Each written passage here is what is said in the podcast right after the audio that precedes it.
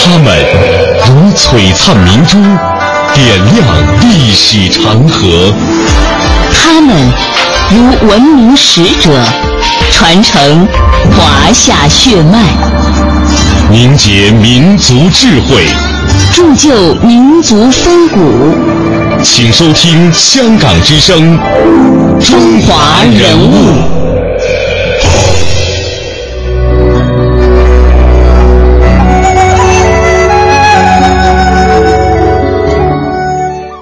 中华人物，启迪智慧人生。大家好，我是郑博。大家好，我是君阳。欢迎各位锁定中央人民广播电台香港之声数码广播三十二台的《中华人物》。在今天的节目当中呢，我们将继续带您走进一位伟大的教育家，他是毛泽东和田汉等著名人士的老师，是中共第七八届中央委员。他一生致力于社会主义的教育事业。党中央曾评价他。对自己是学而不厌，对别人是诲人不倦。中国杰出的革命教育家，他就是徐特立。人物穿越时空，人生启迪智慧，人文润泽心灵，人性彰显力量。香港之声，中华人物，为你细数那些被历史记住的名字。徐特立，字师陶，一八七七年生于湖南长沙县的一个贫苦农民家庭当中，从小就体味到农民所受的残酷剥削。在他九岁的时候，父兄因愤于不识字受到了欺压，凑钱让他读私塾。他读了六年书，又因为家里没有钱辍学在家。后来呢，他跟随着一个和尚学习禅宗。后来他在家劳动，又教私塾。一九零五年，因为清政府废科考办新学，长沙办起师范学校，他考入到了该校读速成班。毕业之后当高高小的教员，后来又应聘到长沙周南女校。到了一九一一年的时候，辛亥革命爆发，徐特立积极参加湖南起义，被推为长沙副议长。第二年呢，又任省教育司的科长。他一身清正，进入官场之后觉得黑暗无比，不久就返回教育界，任长沙师范学校校长。一九一九年，国内兴起赴法国勤工俭学的热潮，当时已经四十二岁的徐特立也报名前往，成为了年纪最大的留学生。在法国四年间，他边做工边学习法语，后入巴黎大学学习自然科学。回国以后，他任长沙第一女师校长，被公认为湖南的教育界名流。他学通俄语之后呢，系统的研究了马列主义，并同吴玉章等人共同研究起了汉语拉丁化拼音。在一九二七年的五月，徐特立经他的学生李维汉介绍，在武汉加入共产党。不久之后，他又与林伯渠、张国基等人辗转到江西，参加了著名的南昌起义。年仅五十一岁的徐特立此后呢，便始终跟随共产党一起闹革命，打拼天下。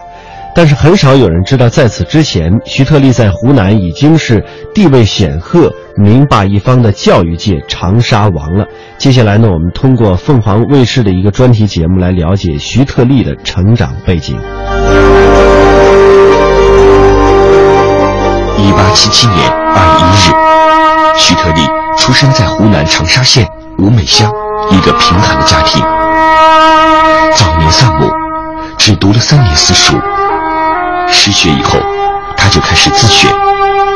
一八九五年，十八岁的徐特立开始在吴美乡小唐湾教母馆做老师，边教书边自学。但是这个时候，他感觉到自己这个知识不足，还不行。但是他要上学又上不起，他就呢选择了一条道路，就是自己买书读书啊。通过读书走这条道路，计划是十年。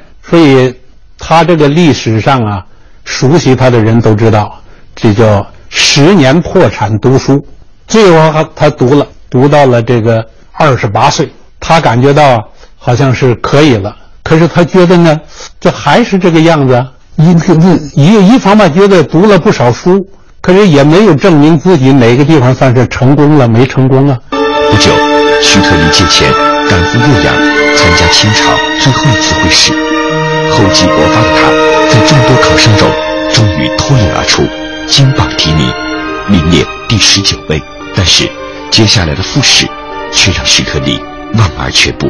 复试的话要交，交一个银元的复试的费用，他自己也当时呢交不起这一块银元，他都想不复试了。因为后来他写过一首诗，这首诗他说明所谓那个呃言志啊，他都是说受人恩惠立立朝难呐，就将来就是做了官考上那个这个，你受了别人的恩惠了，你就不好主持正义，就这个意思。所以呢，呃，他就没有这个复试，就回去了。也是从这个时候开始，大概他原名叫徐茂孙，就自己后来就改了名字，叫徐特立。这个特例就叫特立独，他当时讲的叫特立独行，高洁自守，就是高尚的清操。一九一五年，徐特立创办了漓江高等小学。一年后，在珠南女校做教师的他。后来还兼任这个学校小学部的校长。徐特立还身为长沙修业学校校董兼教师，经常给这个学校的师生做实事报告。湖南境内的一些进步青年闻讯后，也纷纷赶来驻足旁听。大概是一九零九年，毛泽东初到长沙，啊，他说后来才知道这个讲演的人就是徐特立。说他后来又是我上第一师范的时候的先生，就讲什么呢？实际上就是个现在来讲就是个做实事报告，就讲当时这个外国人如何欺负中国人，这样他非常愤慨。他讲到这个时候啊，心情非常激愤，他就跑到那个厨房里去，大概可能讲演的那地点离厨房不太远，拿了一把菜刀，当众就把自己。这个左手的一个小指砍断了一截，但当时他就就是就是书里边写下了那个“初出大陆，恢复中华”这么八个字，他当时是 fund 导的。人物穿越时空，人生启迪智慧，人文润泽心灵，人性彰显力量。香港之声，中华人物，为你细数。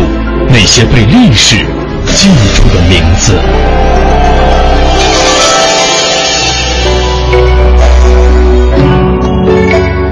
在红军长征途中，徐特立挤出时间教战士们识字。徐特立的嫡孙孙宇呃徐宇强这样回忆：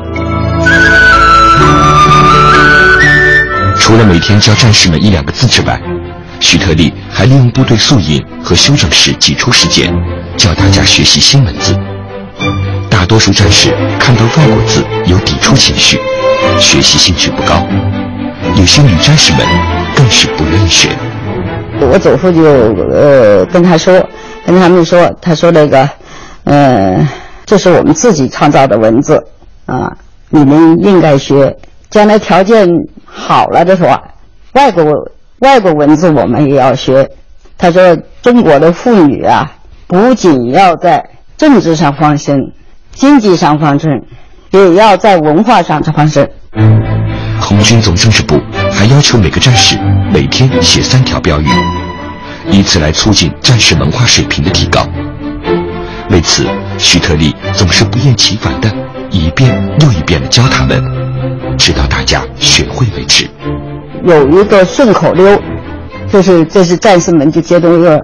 人民教育家徐老，长征路上是文化，天当教师地当指，树枝石头当笔用，每天学习二三字，一年学会八九百，学好文化好当家。你将来要受是做做中国的主人，所以这那时候教起来就比较快。在徐特立的鼓励和帮助下。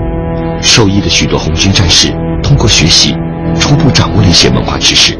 徐特立说：“红军北上时，我忘记了我的年龄，我的愉快精神如故。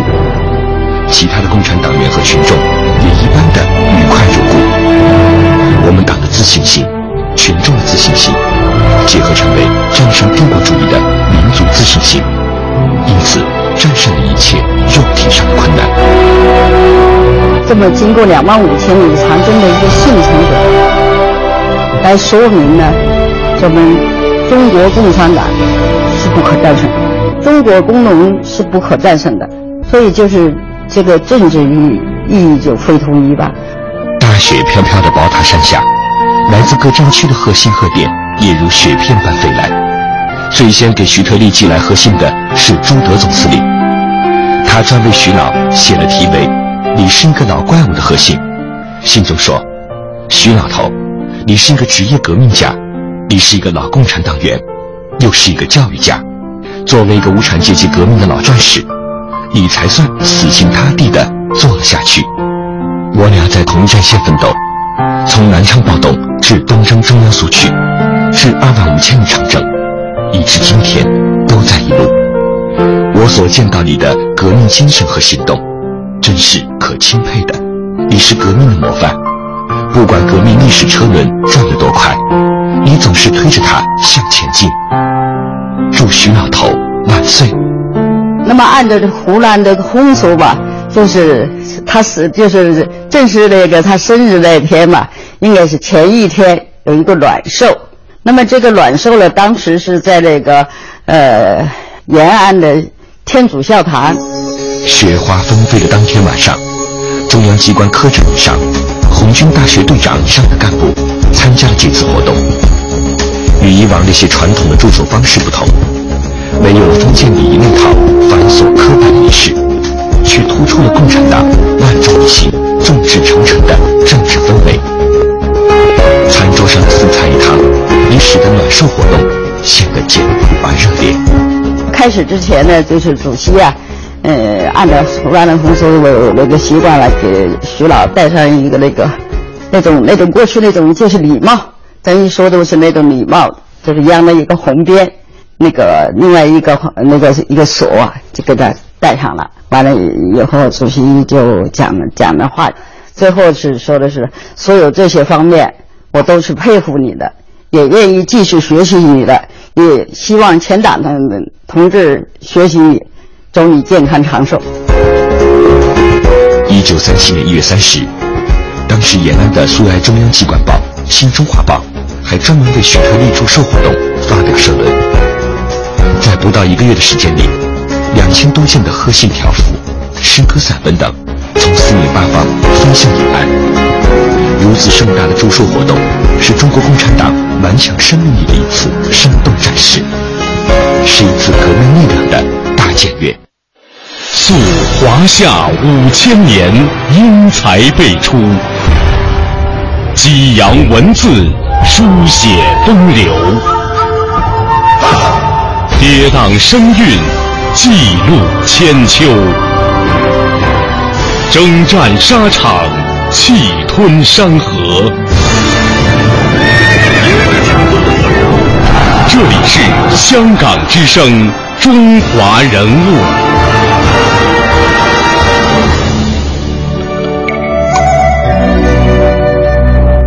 徐特立在湖南任教二十年，爱学生如子。他担任师范校长的时候，将自己的月薪与校内主任同样定为二十元，还经常接济穷苦的学生。田汉就是其中之一。田汉大家都很熟悉，是我国国歌的作词者。他在入学的时候买不起蚊帐，徐特立呢买了一顶相送，而他却把自己的家小安排在乡下，这样的话可以节省开支。而每逢假期回家的时候，徐特立要步行往返八十公里。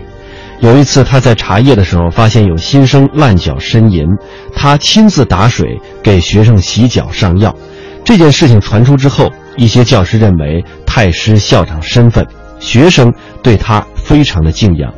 毛泽东曾经说过，当时最敬佩的两位老师，一位是杨昌济先生，也就是他后来的岳父；另外一位就是徐特立。徐特立一生都非常的勤俭，追求理想，而从不为口腹折腰。赴法国以后，他积极支持学生组织反对中法反对派、反动派的活动。国内的军阀政府为了笼络他，通过使馆告知可以给一个赴法考察的名义，每年呢会有一千块大洋的薪俸。徐特立对此嗤之以鼻，仍在钢铁厂勤工俭学，给干重活的有困难的同学做饭。一九三七年抗战爆发以后，徐特立以八路军驻湘代表身份从延安返回长沙，一时城内轰动，每日前来拜访探望者数以百计，其中有不少还是亲朋故旧。徐特立热情地向他们宣传党的政策，终日长谈。不过为了节省办公经费，只招待茶水，而从来不请人吃饭。两年后，他离开长沙时统计，只是会见法国记者时请过一顿便饭，一共花了五块钱的招待费。当时长沙城内国民党高官衣装笔挺出入乘车，而徐特立呢，却终日穿着八路军的粗布军装，撑一撑一把雨伞，徒步在城中奔走。不识者多以为他是军中的老伙夫。直到新中国成立以后，徐老始终保持着勤俭的作风。他终身不抽烟不喝酒，直到晚年每天只泡一杯清茶，喝到深夜不许换茶叶。他只有一双皮鞋，一套呢制的服装，而而且呢，只有在外出活动的时候才穿。当年徐特立随中央红军到达陕北以后，他已经是年近六十的花甲老人了。一九三五年十二月，徐特立担任中共西北局教育部长，又回到了他一生挚爱的教育事业。六十三岁的他出任延安自然科学院院长，面对着荒凉贫瘠的黄土地和百姓愚昧无知的落后状态，他开辟的教育事业无疑是极为艰难的。斯诺在《西行漫记》中有这样一段关于希特利对陕北认识的描写：在文化，上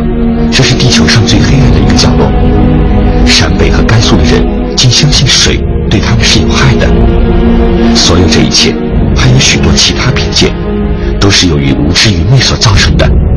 我们的任务就是改变他们的这种思想状态。一九三六年八月，徐特立办起了第一所扫盲师范，是用新文字扫盲。学员来自红军中的小鬼和年轻家属，人们戏称为“文盲师范”。鲁迅逝世后，为了纪念他。后改为鲁迅师范。他是中国啊，如果没有人民大众的教育，是不可能建设以后的中国的。所以他特别重视教育，希望我们将来也从事教育工作。他是这一点我印象比较深刻。为了更快的在农民中间扫除文盲，针对陕北黄土高原人口稀少、儿童上学不便的状况，徐特立将一部分骨干学员。派到乡下去，用同样的方法教农民识字，把学校办到了农民的家门口。就是说，给文盲办师范，一方面识字，一方面呢，就让这些文盲回去呢教那个不识字的。呃，文盲还可以组织这一个村里的，你看他有一个叫赵老婆，哎，他就是个文盲，组织一个纺纱的学校，一方面纺线、纺纱，是吧？几个人完了以后。纺纱一会儿累了，歇歇下来以后就识字啊，也也办过这种教育。与此同时，共产党内部也继续深入开展了大规模的学习新文字活动，来普及和提高官兵的文化水平。那个时候我就在新文字干部学校学习，呃，徐老还接了一段校长。那个时候是他亲自教课，呃，徐老这个人就是呃非常和蔼的这么一个老头。徐特立尤其热衷于师范教育，他认为合格的教师越多，教育才能越普及。徐特立常说，教师是要有两种人格的，一种是经师，就是教学问；另一种是人师，就是教行为，就是教怎样做人。就在陕甘宁边区的教育迅速得到普及的时候，身为边区教育厅长的徐特立，随着抗日战争全面爆发，离开了延安。以国民革命军第十八集团军高级参议的名义回长沙，任八路军驻湘办事处代表，开辟统一战线工作。远离延安的徐特立，仍念念不忘陕甘宁边区的教育事业，仍念念不忘为抗战建国培养急需人才。我祖父给毛泽东写信，呃，建议那个，建议他呃办那个自然科学院。那么主席看了这封信呢，嗯，就就就很快采纳了他的意见。嗯，他说嘛，他就是而且说了一段话，他是这么说的：他说那个我们现在主要是政治和军事路的，呃，作作为教育方面来说呢，我考虑那个办政治学校和军事学校的比较多。对于办这个呃这个自然科学的这个学校呢，我我很少考虑。你的建议很好，应该重视自然科学。一个政党呢，他是最好还是最好说了，一个政党呢不注意培养自己的科学家是没有远见的。人物穿越时空，人生启迪智慧，人文润泽心灵，人性彰显力量。香港之声，中华人物，为你细数那些被历史记住的名字。一九四零年的八月，徐特立针对陕甘宁边区的教育发展，提出了群众本位的教育理念。此后，在不同的场合，他多次的强调，我们不仅要学以学者为师去学习，主要的还是要向行动中的大众去学习。一切学者领袖也都是善于向人民群众学习的。这大概就是徐特立从群众中来到群众中去的教育思想的主要来源之一。接下来的这段音频就为您讲述了徐特立在陕甘宁边区他所提出的群众本位的理念。一九四二年春，中共中央成立了由毛泽东主持的总学习委员会，领导全党的整风学习。延安自然科学院也进入整风阶段。这一年的十月三十号。在全面的教育方针大讨论中，徐特立再次提出，我们要与军工局、建设厅等机关所属的各工厂、农场密切联系起来，把理论与实际做到真正的联系。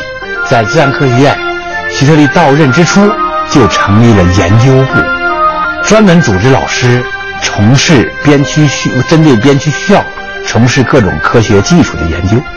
为此，他还提出了“走出去，请进来”的方法，就是请边区包括各种知识分子到学校来授课、指导研究，同时让自然科学院的相当多的老师都成为面向边区需要的研究者，有了各种兼职身份。徐特立认为，科学教育与科学研究机关以方法和干部供给经济建设机关，而经济建设机关。应当物质供给研究和教育机关，三位一体才是科学正常发育的原地。而且这里头他选用的这个词儿，这个“位”是一位两位的“位”，它不是用的三位一体作为的“为”。啊，这个这个“位”呢，就是在西方基督教教义里头，三位是指的圣父、圣子、圣神，啊，也叫圣灵，这三位一体。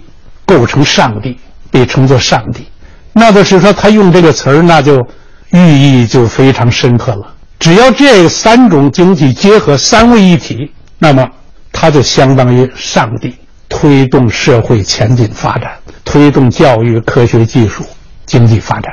我认为，理解三位一体的教育思想、教育理念，呃，应该理解这样一种教育思想、教育理念的核心。他是提出了为教育要为社会生产服务，要为社会发展服务，要为群众服务的这样一个理念。徐特立提出三位一体的教育理念，适逢共产党的生存环境处在最为险恶的1942年之时，真是令人无法想象。而这一时期，共产党培养出来的抗战建国的精英，也足以证明徐特立的这一教育思想是多么的具有前瞻性和正确性。这样的一种论述，作为一个教育家是非常难的。孔夫子讲过：“其身正不令而行，其身不正虽令不从。”我认为，徐特立实践了这种中华民族的身教重于言教的这样一种光辉的思想传统，他立到了。在徐特立的带动下，以延安自然科学院为骨干的师生们，与来自全国各地的知识青年一道。积极投入到校办实习工厂的研发产品中去，投入到推广农业生产技术的劳动中去，用自己勤劳的双手，收获了可观的物资和资金，改善了边区的生活条件，终于度过了一道道难关。那我们自然科学院的老师帮助那个当时的化工厂生产出了火柴，呃，开始时候是点那个莲子油灯。我刚才不说那个小油灯吗？后来呢，延长那个石油出来了，这里有煤油灯了，可没有灯，没有灯罩，那烟啊，熏的那这鼻子里都是黑的，后来连墙都熏黑了。毛主席也使的那个灯，那怎么办啊？得想办法生产灯罩。呃，生产灯罩也是我们就是刚才说的那个徐老最喜欢的四个青年教师之一林华，他实验试制灯罩。他的条件就是一匹马。徐老告诉他：“大胆干，有问题你就找我，呃，出了问题我负责。”这样生产出了灯罩。毛主席首先鼻子不黑了，用上灯罩了。我们做实验，三角瓶什么的慢慢也都有了。人物穿越时空，人生启迪智慧，人文润泽心灵，人性。彰显力量，香港之声，中华人物，为你细数那些被历史记住的名字。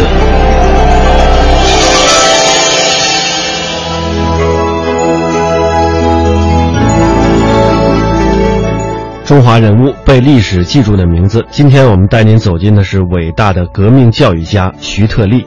欢迎各位在每天晚上的七点三十分收听中华人物的重播明天上午九点三十分香港之声中华人物我们再会。明天再会。